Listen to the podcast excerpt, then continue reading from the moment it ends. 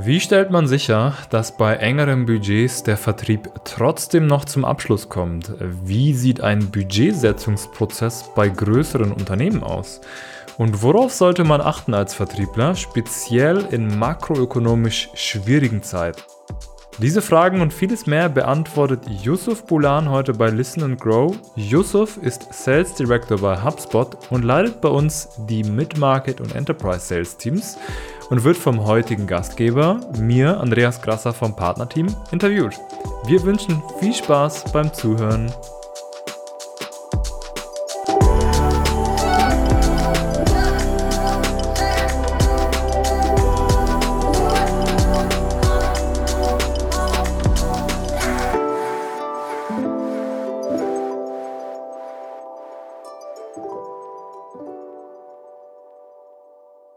Ja, heute darf ich ja Josef Bulan bei mir begrüßen. Der ist bei uns ein neuer Senior Sales Director bei HubSpot eingestiegen. Und ja, vielleicht eine kurze Intro zu dir, Josef. Wer bist du? Was machst du? Was ist deine Story? Wie bist du zu uns gekommen für die Zuhörer? Und äh, ja, freue mich, dass du hier bist. Ja, sehr, sehr gerne. Vielen Dank, dass ich hier sein darf. Mein Name ist Yusuf Bulan. Ich bin 55 Jahre alt, habe zwei erwachsene Töchter, bin verheiratet, lebe in München, habe Wirtschaftsinformatik studiert und bin seit naja, fast 30 Jahren in der IT-Industrie in unterschiedlichsten Funktionen tätig. Habe angefangen klassisch nach dem Studium als Entwickler über Customer Support, Projektmanagement hin zu äh, Managementaufgaben bis zur Geschäftsleitung in den unterschiedlichsten Organisationen, auch gerne mal international. Habe dann über Umwege das CRM-Geschäft lieben gelernt und habe in den unterschiedlichsten Firmen Verantwortung übernommen für den Vertrieb in der CRM-Branche, auch neben HubSpot bei anderen Marktbegleitern. Bin dann über Bekannte oder Freunde, gemeinsame Freunde von Gregor und mir, Gregor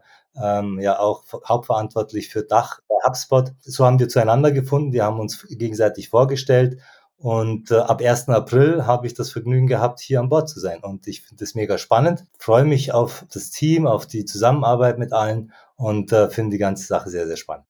Ja, du bist ja bei uns speziell zuständig für das äh, Corporate und Mid-Market Team, ne? Ganz genau. Wir haben ja drei Segmente, Small Biz, Mid-Market und Corporate. Ähm, und ich verantworte dort Mid-Market und Corporate einfach auch aufgrund dessen, weil ich in der Vergangenheit eher in Enterprise-Segmenten unterwegs war. Und da hatte ich den Eindruck, dass ich dem Team und auch HubSpot mehr helfen kann und meine Erfahrung besser einbringen kann. Ganz genau. Mhm. Vielleicht mal eine kurze, sage ich mal, Zwischenfrage für die Zuhörer, die vielleicht nicht wirklich die Unterscheidung wissen zwischen Small Business äh, und Enterprise Sales. Was würdest du denn sagen, sind denn so, sage ich mal, Merkmale von wirklich Enterprise Sales im Vergleich zu Small Business, vielleicht in Bezug auf Sales-Zyklen oder einfach generell einen Vertriebsprozess? Weil viele, ich mal, glaube ich, wenn wir an KMUs verkaufen, ist das ein ganz anderer Prozess als zum Beispiel an einen Konzern oder an ein Unternehmen, was irgendwie zum Beispiel 400 Mitarbeiter hat. Was, was würdest du denn sagen, sind da die Unterschiede einfach nur für den Zuhörer, damit man das nachvollziehen kann? Ja, eine ganz, ganz gute Frage. Also ähm, im Small Biz Bereich ist es doch eher so, dass die Sales Cycle kürzer sind, dass man mit weniger Stakeholdern, mit weniger Verantwortlichen den äh, Sales-Prozess durchlaufen muss, dass man da quasi weniger Leute mit einbinden muss in den Entscheidungsprozess, dass vielleicht auch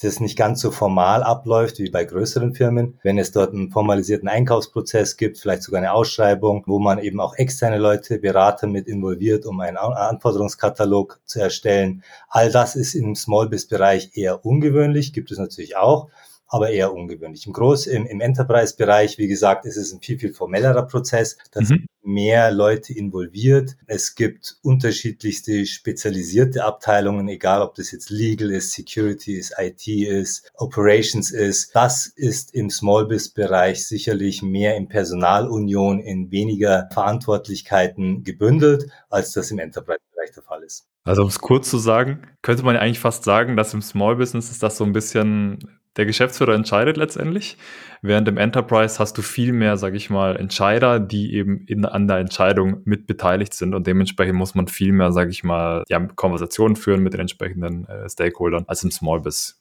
Kann man das so plump, sage ich mal, formulieren? Grundsätzlich ja. Ähm, Im Small-Biz-Bereich ist es sicherlich so, dass der Geschäftsführer eine wesentlich gewichtigere Rolle spielt. Wenn man in einen sehr großen Enterprise-Bereich geht, dann wird es selten der Fall sein, dass der Vorstandsvorsitzende äh, mit involviert sind, ist. Da ist es dann eher auf Bereichsleiterebene oder wie auch immer äh, die Entscheidungsbefugnisse dort sind. Aber de facto ist eines dennoch gleich, äh, man muss einfach an den rankommen, der die Entscheidungskompetenz hat.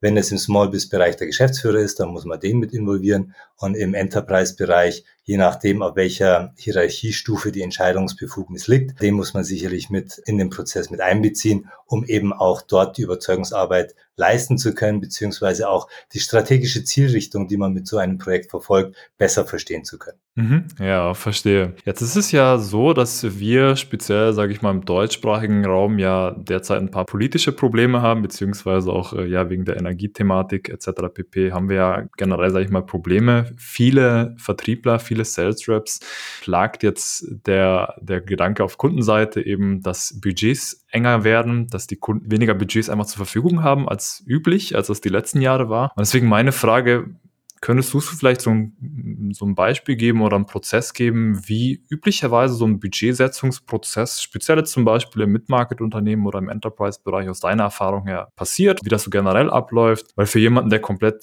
zum Beispiel ein Außenstehender ist und vielleicht auch nicht wirklich viel zu tun hatte bisher mit, mit solchen Themen, wäre das, glaube ich, mal interessant, einfach zu verstehen, okay, wie werden in erster Linie diese Budgets überhaupt gesetzt und formuliert und was ist so da deine Erfahrung in der ganzen Geschichte? Ja, sehr gerne. Also normalerweise ist es so, wenn man angenommen, man hat das Fiskaljahr, ist das Kalenderjahr, das heißt, das neue Geschäftsjahr fängt zum 1. Januar an. Dann gibt es im Vorjahr ich sag mal, im äh, August fängt es vielleicht mal ganz langsam an. September, Oktober wird es dann natürlich heiß. Spätestens im November ähm, sollte das dann einigermaßen klar sein, um dann die Budgets dann auch wirklich im Dezember final absegnen zu können. Wie wird sowas gemacht? Letztendlich gilt es ja, einen Kuchen zu verteilen. Budgets kann man sich als Kuchen vorstellen und je nachdem, wie groß der Kuchen ist, gibt es halt mehr oder weniger Stücke oder die Stücke sind mehr oder weniger groß. Wovon hängt jetzt die Größe eines Kuchens ab?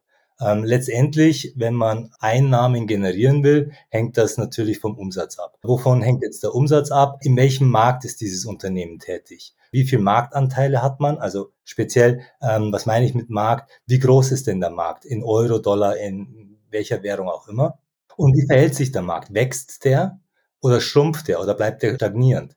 Und je nachdem, welche Position man da hat, hängt es natürlich auch ein Stück weit von den Zielsetzungen des Vertriebs ab, wie man die Einnahmen fürs nächste Jahr einschätzt. Wenn man in einem stark wachsenden Markt ist und man hat einen gewissen Prozentzahl an Marktanteil, will man mit dem Markt mitwachsen, traut man sich das zu, gibt es irgendwelche Faktoren, die das in die eine oder andere Richtung beeinflussen. Mhm. Hat man darüber hinaus gewisse strategischen Ziele, wo man auch investieren will, um, ich sag mal, zum Beispiel den Marktanteil von 20 auf 30 Prozent zu erhöhen, weil man sich irgendwie, weil man irgendwie gerade die Gelegenheit als sehr günstig an. All das hat Einflussfaktoren auf das, was man sich fürs nächste Jahr an Umsatz vornehmen kann. Das ist so erstmal die erste Maßzahl, wie groß der Kuchen sein wird. Und dann gilt es darum, diesen Kuchen auf einzelne Bereiche runterzubrechen. Wenn der Vertrieb zum Beispiel sagt, ja, ich möchte so und so viel Umsatzwachstum erreichen, dann brauche ich aber diese und jene begleitenden, flankierenden Maßnahmen, die kosten so und so viel. Das wird dann heruntergebrochen auf was sind die einzelnen Bedürfnisse aus den unterschiedlichsten Bereichen und dann wird erstmal jeder einen Wunschzettel ausfüllen. Und dieser Wunschzettel in Form von Budgetanforderung wird dann erfahrungsgemäß das übersteigen, was an Einnahmen zur Verfügung ist. Und dann gilt es, diese Prioritäten zu setzen, um dann quasi das herauszupicken, was am meisten Return on Investment verspricht.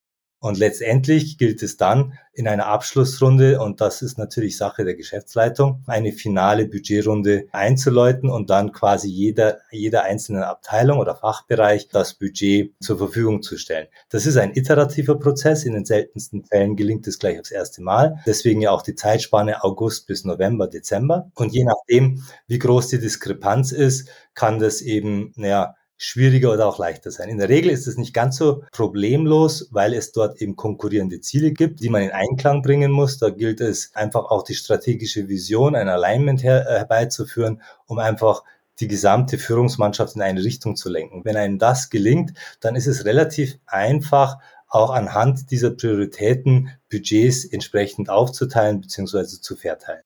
Mhm. Nochmal zum Verständnis. Das heißt, üblicherweise ist dann die Planungssaison für die Budgets, sage ich mal, von August bis November. Also genau jetzt. Ja. Und die Budgetplanung wird dann anhand dessen priorisiert, je nachdem erstens, wie stark das Potenzial in den Wachstumsmärkten sind, also wo man einfach den Fokus setzen möchte, wo man in welchem Marktsegment am stärksten wachsen möchte. Das ist natürlich dann so ein bisschen auch, auch abhängig davon, äh, je nachdem, wie gesättigt auch der Markt ist, wie viel Potenzial da dann ist. Also das heißt, erstens abhängig von der Wachstums- oder von dem Wachstumspotenzial des Marktes, aber auch generell, ob das überhaupt der strategische Fokus des Unternehmens ist, in diesen Bereich zum Beispiel reinzugehen. Und wenn man diese zwei, sage ich mal, Komponenten hat, kann man dann besser sagen, okay, das ist unser Fokus für das nächste Jahr. Dementsprechend stellen wir hier mehr Budget zur Verfügung, als das zum Beispiel äh, im vorletzten Jahr war. Kann man das in etwa so formulieren?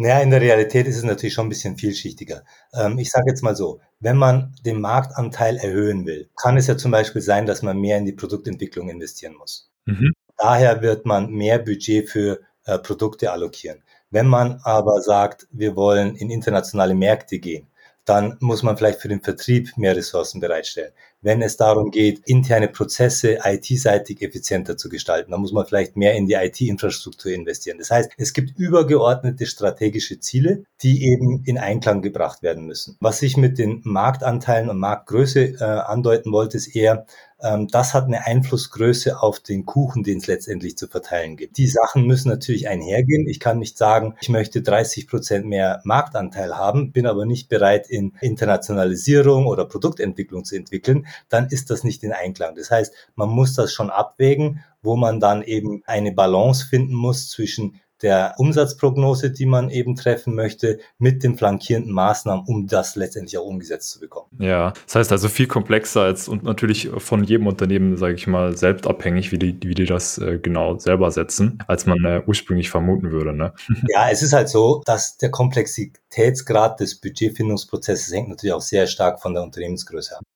Je vielschichtiger das ist, und das ist dann der Fall, wenn das Unternehmen größer ist, hat das natürlich einen Einfluss auf die Komplexität. Ein kleineres Unternehmen, wo ich sag mal, der Geschäftsführer mehr oder weniger alles im, im Blick hat und auch selber einschätzen kann, was notwendig ist, wird der sicherlich eine wesentlich führendere Rolle in dem Budgetfindungsprozess einnehmen, als das jetzt bei größeren Unternehmen der Fall ist, wo es dann doch auf mehreren Schultern äh, verteilt wird. Ja, verstehe, verstehe. Wenn wir jetzt die, die Brille von vielleicht einem Vertriebler oder von einem Sales Rep äh, uns aufsetzen, der jetzt vielleicht gerade zuhört und sich überlegt, okay, Budgets werden also enger. In etwa hat er jetzt vielleicht auch verstanden, wie das Budget in etwa gesetzt wird für, für sein Unternehmen. Im besten Fall weiß er das selber schon konkret an dem Unternehmen. Wie würdest du denn sagen, erkennt man Deals oder Unternehmen, wo gerade das Budgetthema so ein bisschen schwankt. Und mit denen hatte man vielleicht schon eine Discovery, man hat schon ein Business Need identifiziert, aber man weiß noch nicht genau, ob der Deal jetzt doch kommen könnte wegen der, der ganzen makroökonomischen Situation. Was, was wären denn so da Indikatoren oder hast du da irgendwas, wo du sagen würdest, hey, das ist auf jeden Fall wichtig zu beachten, das ist ein Deal, der, der vielleicht, äh, der vielleicht ein bisschen mehr wackelt, als wir denken?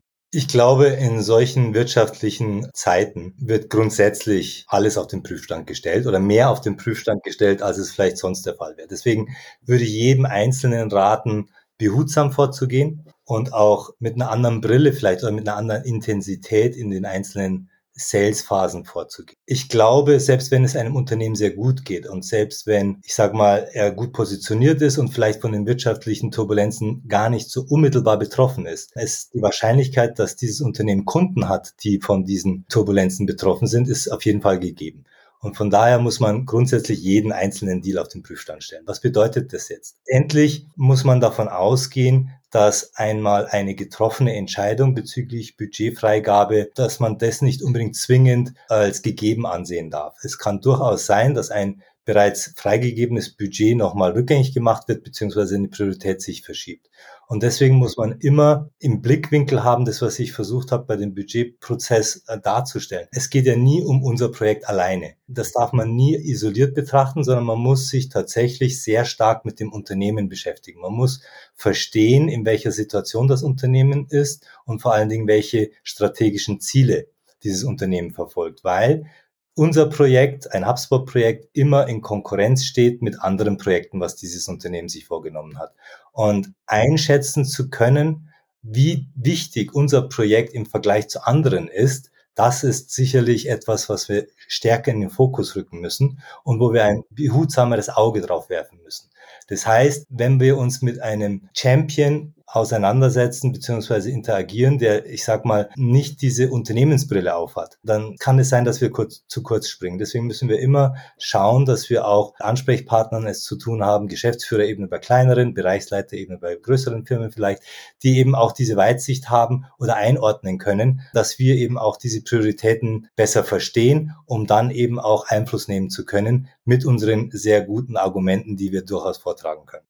Wie würdest du das denn konkret machen? Jetzt haben wir mal, du hast ja gemeint, man muss ja wirklich schauen, dass die Projekte an Wichtigkeit gegenüber anderen Projekten gewinnen, also das eigene Projekt, damit man, sage ich mal, sicherstellen kann, dass wir unser Projekt durchsetzen können. Was sind so da deine Tipps oder generell Technikweisen, Herangehensweise, das, das gut zu managen? Das ist ehrlich gesagt nichts Neues.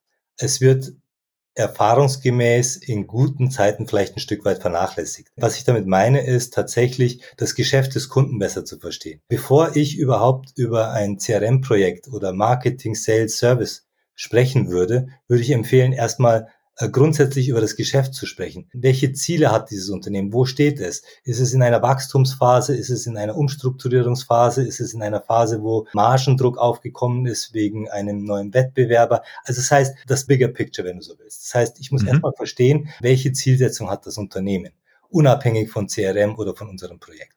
Und wenn ich das verstehe, kann ich besser einordnen, was vielleicht neben CRM noch eine Rolle spielen könnte. Ich kann dieses Gespräch ja auch sehr gerne in diese Richtung lenken und fragen, mit welchen Prioritäten beschäftigen Sie sich sonst noch so in dem Unternehmen? Welche Zielsetzung haben Sie sich äh, vorgenommen für dieses Jahr? All diese Fragestellungen haben einen höheren Stellenwert, als wenn es vielleicht nicht wirtschaftliche Turbulenzen gibt. Grundsätzlich ist das aber immer erforderlich, in diesen Zeiten vielleicht aber eben verstärkt. Das ist der eine. Der zweite Punkt, was sicherlich als Unterschied deutlich wird, ist, gerade auch wieder bei größeren Unternehmen, die Anzahl der Stakeholders, mit denen ich mich auseinandersetze, sollte sehr breit gestreut sein. Vielleicht auch breiter gestreut sein als sonst. Das heißt, nicht nur die Leute, wenn ich jetzt mit Vertrieb, Marketing, Sales spreche, ist das eine Sache, aber wirklich auch übergeordnet nochmal, welche anderen Prioritäten gibt es, wer hat Einfluss auf diese Prioritäten um dann eben auch in den Austausch mit solchen Leuten zu gehen, um die Einordnung eines CRM-Projekts in die Gesamtstrategie besser vornehmen zu können. Mhm. Das heißt also konkret, erstens mit mehr Leuten reden, als man es üblicherweise vielleicht machen würde, oder beziehungsweise mit so vielen Stakeholdern, Entscheidern zu reden wie möglich, um wirklich zu verstehen, ob das Projekt Wichtigkeit in der ganzen Organisation bekommt, aber auch einfach nochmal genau das Geschäftsmodell des Kunden verstehen, damit man selber einschätzen kann, inwiefern dieses Projekt dann wirklich an Wichtigkeit gewinnt. Richtig.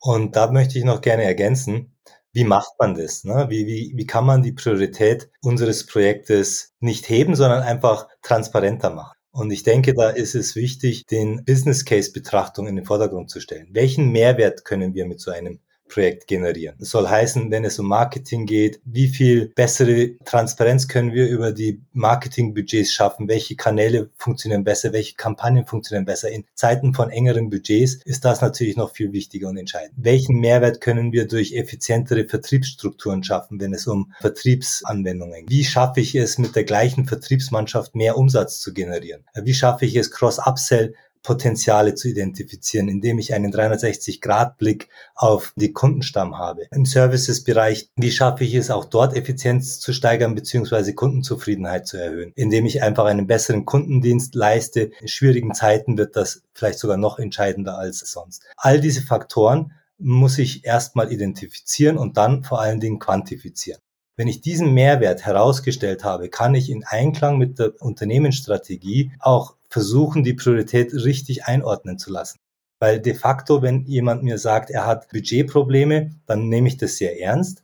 Aber auf der anderen Seite, wenn Budgetprobleme da sind, muss man mit weniger mehr erreichen. Und genau an der Stelle können wir ansetzen und können dabei helfen, mit engeren Budgettöpfen eben besser umgehen zu können und daraus mehr zu generieren und Effizienz zu steigern. Also insofern, diese Business Case Betrachtung nimmt in meinen Augen in solchen Zeiten noch mehr an Bedeutung zu, als es ohnehin schon tut. Und ich glaube, diese Punkte, sich immer wieder vor Augen zu führen und auch im Austausch mit den potenziellen Kunden oder existierenden Kunden zu diskutieren, ist ganz wichtig, weil unsere Business Case Betrachtung ist ja eine Sache, aber viel wichtiger ist es natürlich, dem Kunden darüber zu sprechen, ob unsere Betrachtungsweise richtig ist und auch das Buy-in von den Kunden zu bekommen, dass wir da ein klares Bild, ein gemeinsames Bild bekommen. Mhm. Vielleicht aus deiner Erfahrung heraus, du musst jetzt darauf keine gute Antwort haben, aber ich frage mich einfach nur gerade, würdest du denn sagen, dass tendenziell auf der Konzernebene oder beziehungsweise im Mid-Market-Bereich, dass es bei engeren Budgets die Tendenz einfach besteht, dass weniger neue Projekte angefangen werden, sondern mehr versucht wird, zum Beispiel wirklich, was du ja gesagt hattest, effizienter zu werden in der Organisation. Ob das wirklich eine Tendenz ist, die so stimmt in, sage ich mal, makroökonomisch schwierigen Zeiten.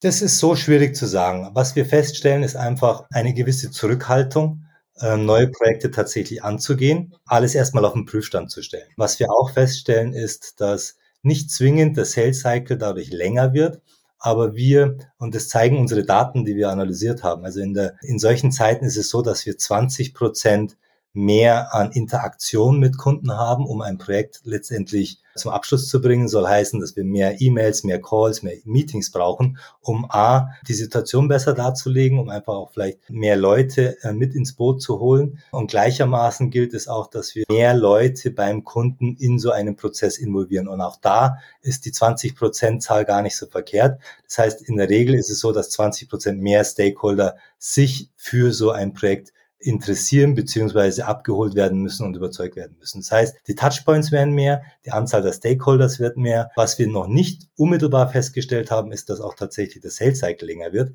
Aber ich sag mal, die Schlagzahl der Interaktionen wird auf jeden Fall erhöht.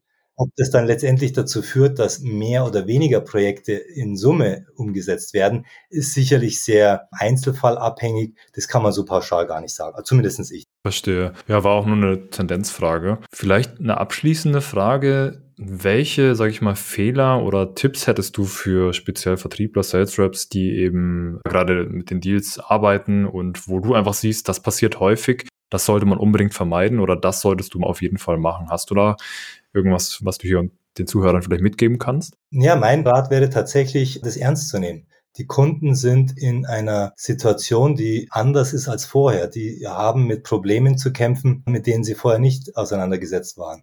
Und von daher sollte man das sehr ernst nehmen. Und wenn ein Kunde sagt, ich habe kein Budget, sollte man nicht einfach äh, leichtfertig das ignorieren, sondern es ist tatsächlich zwingend notwendig, darauf einzugehen aber dann eben mit den Mitteln versuchen, Überzeugungsarbeiten zu leisten, die ich genannt habe, nämlich auch den Mehrwert nochmal stärker herauszustellen. Das soll heißen, in Summe, ja, die wichtigen Dinge vielleicht noch fokussierter in den Vordergrund stellen und äh, etwas, was sich eingeschliffen hat in guten Zeiten, wo man einfach vielleicht eher so nach dem Happy Path Methode vorgeht, es wird schon alles gut gehen. Das wird in solchen schwierigen Zeiten erhöhtes Risiko mit sich bringen. Und man muss da vielleicht verstärkt auf Fallstricke achten, die vielleicht irgendwo lauern und vorbereitet sein, wenn sie dann tatsächlich kommen. Das heißt, äh, das, was früher viele gemacht haben, man arbeitet irgendwie mit zusätzlichen Discounts, mal eben 5% mehr oder sowas, das bitte nicht mehr tun, ganz konkret. Ja, Letztendlich äh, fünf Prozent mehr oder weniger wird den, äh, wird den Case für den Kunden in solchen Situationen nicht wirklich grundlegend ändern, sondern auf die Problematiken eingehen und versuchen, die richtig zu adressieren. Ja, das heißt wirklich den Business Case verstehen. Man muss viel mehr mit den, den Unternehmen Hand in Hand arbeiten, viel mehr Stakeholder abholen und viel mehr einfach Leute äh, involvieren, weil jede Entscheidung in dem Bereich wirklich viel mehr auf Prüfstand gestellt wird, als es vielleicht bis dato äh, der Fall war. Um es mal, soll ich mal zusammenfassend zu sagen. Perfekt. Ich hätte es besser nicht sagen können. ja, Yusuf, schon mal mega danke, dass du hier warst. Hat sehr Spaß gemacht. Ich hoffe, das hilft auch den Zuhörern da draußen, so ein bisschen ja, durch diesen aktuellen Dschungel zu gehen, den wir aktuell haben. Jeder im Vertrieb, der kennt ihn vielleicht aktuell. War auf jeden Fall sehr, sehr hilfreich nochmal auch zu verstehen, wie generell die Budgets auch gesetzt werden, auch generell, was vielleicht wichtig in den aktuellen Zeiten ist. Und äh, ja, Yusuf, danke, dass du hier warst. War mir, war mir ein Vergnügen. Vielen, vielen Dank.